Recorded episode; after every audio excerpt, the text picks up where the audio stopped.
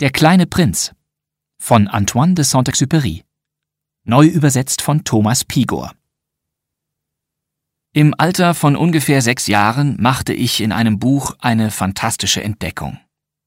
Das Buch trug den Titel Wahre Geschichten aus dem tropischen Regenwald, und darin war ein Bild zu finden, das eine Boa darstellte, die gerade ein Tier verspeiste.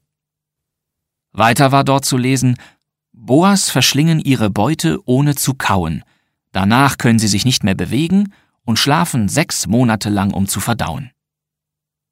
Ich habe daraufhin lange über das Leben im tropischen Regenwald nachgedacht, und schließlich gelang es mir, mit Hilfe eines Buntstifts mein erstes eigenes Bild zu zeichnen. Zeichnung Nummer eins. Ich habe dieses Meisterwerk ein paar Großen gezeigt und sie gefragt, ob ihnen mein Bild Angst mache. Sie haben geantwortet, was soll denn an einem Hut so furchteinflößend sein? Mein Bild stellte aber gar keinen Hut dar, es stellte eine Boa dar, die einen Elefanten verdaut. Also habe ich, damit es auch die Großen kapieren, den Querschnitt einer Boa gezeichnet, Zeichnung Nummer zwei. Große brauchen immer Erklärungen.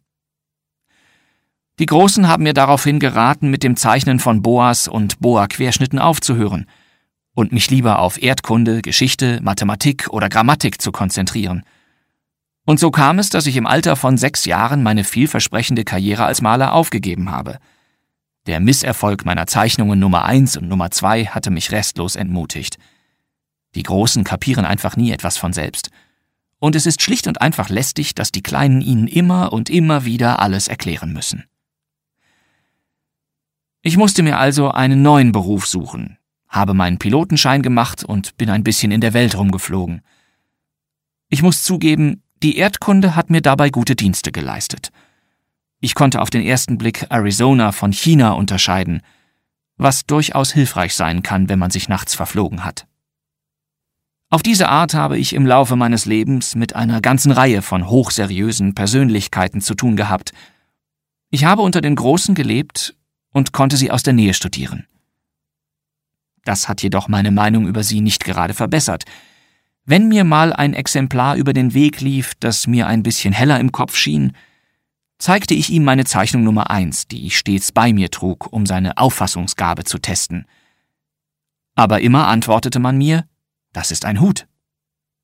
Gut, dann erzählte ich ihm eben nichts über Boas, tropische Regenwälder oder Sterne.